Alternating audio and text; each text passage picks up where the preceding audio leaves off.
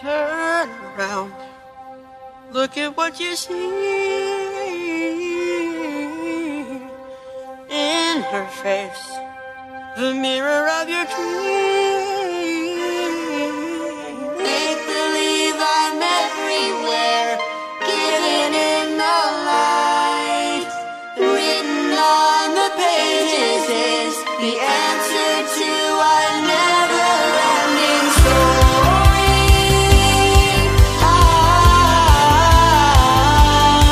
Muito bem, sejam todos bem-vindos a mais um episódio do EAE, o seu podcast de exposição às escrituras. Hoje, no episódio 29, nós vamos continuar falando do último discurso de Jesus antes da sua morte. Esses discursos que vão até o capítulo 17 vão começar agora no capítulo 14 e serão as últimas instruções de Jesus antes da sua morte, certo?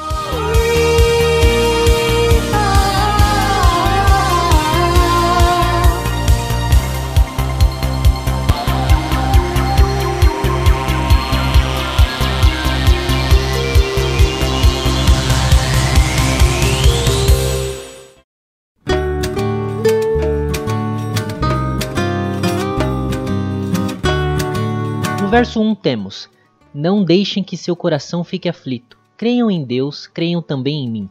Na casa de meu pai há muitas moradas. Se não fosse assim, eu lhes teria dito: Vou preparar lugar para vocês. E quando tudo estiver pronto, virei buscá-los, para que estejam sempre comigo, onde eu estiver. Vocês conhecem um caminho para onde eu vou. Então aqui Jesus sabia que após a sua morte, seus discípulos sentiriam uma total falta de esperança, se desanimariam, pois aquele em quem eles criam ser o Messias, aquele que eles tinham depositado todas as suas esperanças de fazer finalmente Israel sair do domínio romano, essa pessoa em breve estaria morta. Jesus então os prepara para resistir à falta de fé e os manda crer em Deus e crer nele. E para nós hoje ele diz o mesmo: creia em Deus creia em Jesus. Os dias são maus, mas creia em Deus e em Cristo, porque eles venceram a morte e nada foge do seu controle.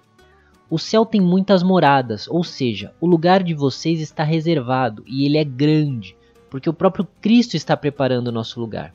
Nele caberá todos os seus filhos para que lá vão, até que possamos habitar a nova criação chamada de novo céu e nova terra, lá no livro de Apocalipse. Quando tudo estiver pronto, o próprio Cristo virá nos buscar. E ele acrescenta que nunca mais nos separaremos dele. Será uma vez para todo sempre que estaremos juntos. Não haverá mais pecado, não haverá mais nada que nos separe de Deus.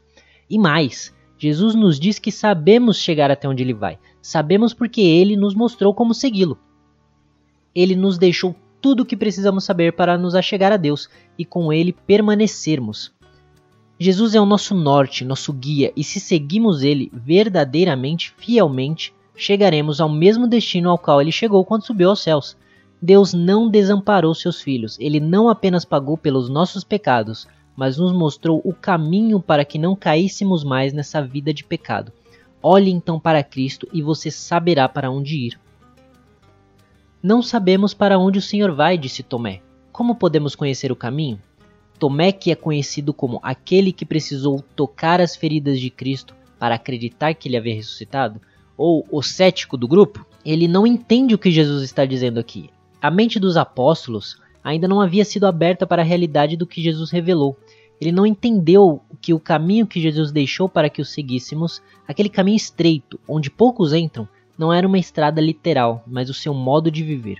O evangelho que Jesus deixou, esse é o caminho pois o Evangelho aponta para Cristo e o próprio Cristo se diz o caminho. Então no verso, te, no, então no verso 6 temos Jesus dizendo o seguinte: Eu sou o caminho, a verdade e a vida. Ninguém pode vir ao Pai senão por mim. Então não existe outro caminho, não existe outra alternativa além de Jesus. Repare que não foi Paulo, não foi nenhum dos doze apóstolos, não foram os judeus, não foi a igreja, mas o próprio Cristo quem disse: A salvação, o caminho sou eu e não há outro além de mim. Muitas igrejas chamam para si mesmas o direito de dizer que são o caminho e que fora delas não há salvação. Porém, nenhuma instituição, não importa a sua fidelidade a Cristo, não possui em si mesma autoridade para salvar os pecadores.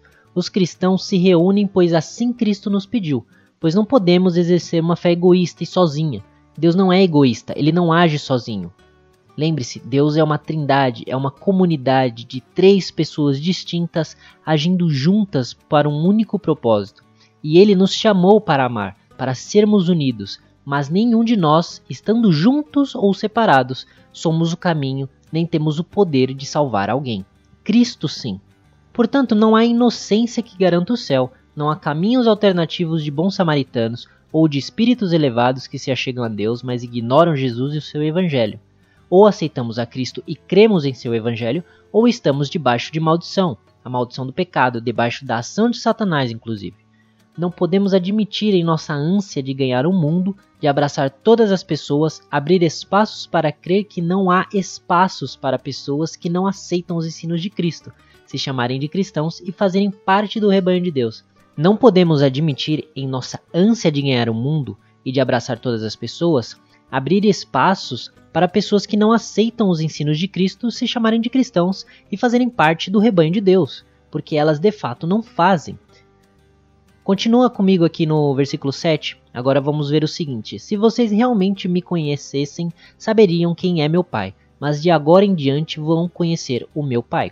Então Jesus ele deixa claro que quem conhece realmente a ele sabe e conhece a Deus. Não existe relacionamento com Deus e sem Jesus, e vice-versa. Se seguimos um, seguimos ao outro. E Jesus afirma que a partir de sua morte, seus seguidores conheceriam e veriam o Pai.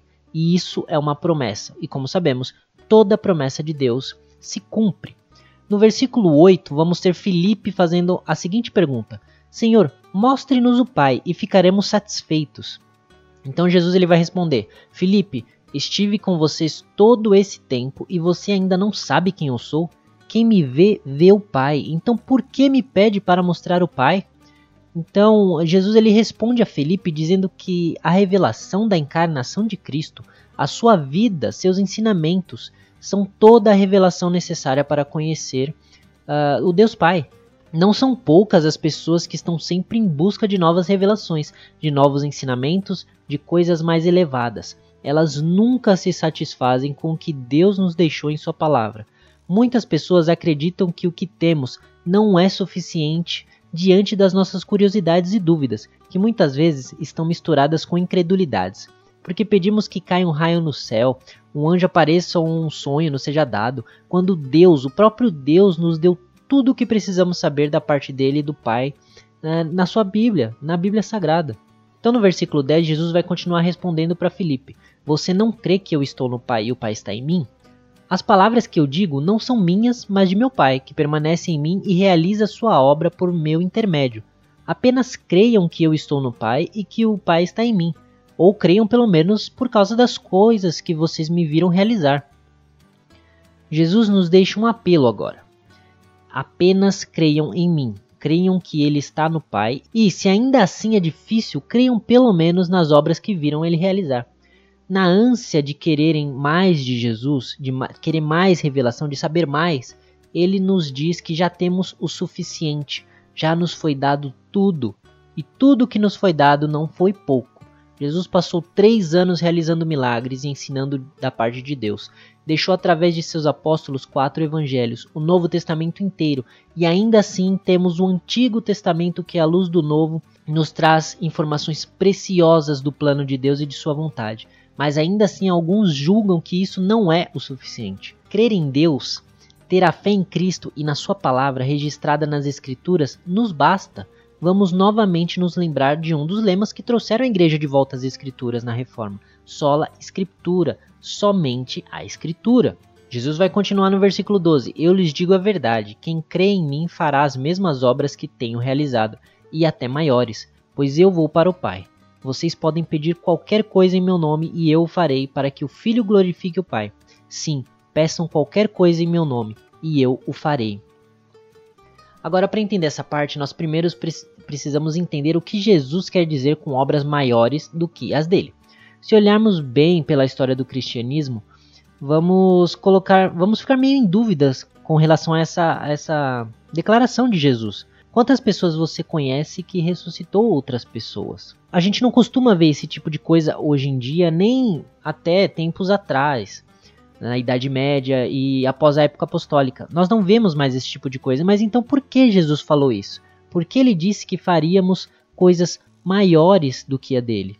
Primeiro, porque após o ministério de Jesus, a começar pelos seus apóstolos mesmos, muitas pessoas foram alcançadas, muito mais do que o próprio Jesus enquanto pregou em Israel. Enquanto Jesus ele se limitou a atuar em território eh, israelense, os apóstolos e a igreja de Cristo se espalharam pelo mundo todo.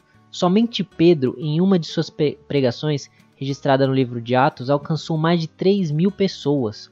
Depois que Jesus subiu, o Espírito Santo desceu e seus seguidores agora podem agir pelo poder do Espírito Santo, o que os possibilita alcançar o mundo inteiro com a pregação do Evangelho.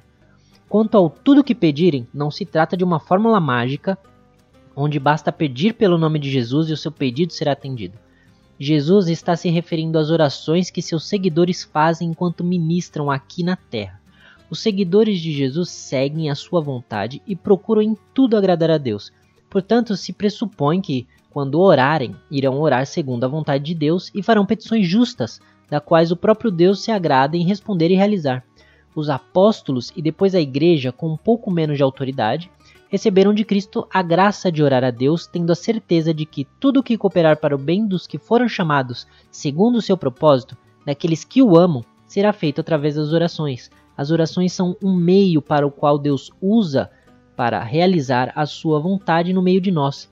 Então, enquanto permanecermos no centro da vontade de Deus, enquanto buscarmos o reino de Deus, enquanto vivermos para servir a Cristo, nossas orações serão ouvidas, porque estarão voltadas a Ele, estarão voltadas e centradas na Sua vontade, e serão usadas como meio para que Deus atue em nosso meio e através de nós.